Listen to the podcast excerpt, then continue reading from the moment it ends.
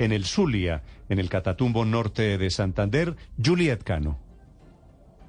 Así es, Néstor. En el sector de la Alejandra, los dos policías se encontraban desayunando cuando hombres armados llegaron hasta este punto del municipio del Zulia y les dispararon hasta causarle la muerte. Las autoridades están investigando quiénes serían los responsables, pero todo apuntaría a que se trataría del ELN. Es una información que se está verificando en estos momentos. Igualmente, eh, a esta hora se desarrolla un consejo de seguridad en la gobernación del norte de Santander por las 11 alertas eh, que se registraron en el área metropolitana de Cúcuta, propaganda alusiva al ELN, también un cilindro pintado con las eh, letras del ELN, igualmente varios letreros pintados en casas de las zonas periféricas de la capital de Norte de Santander.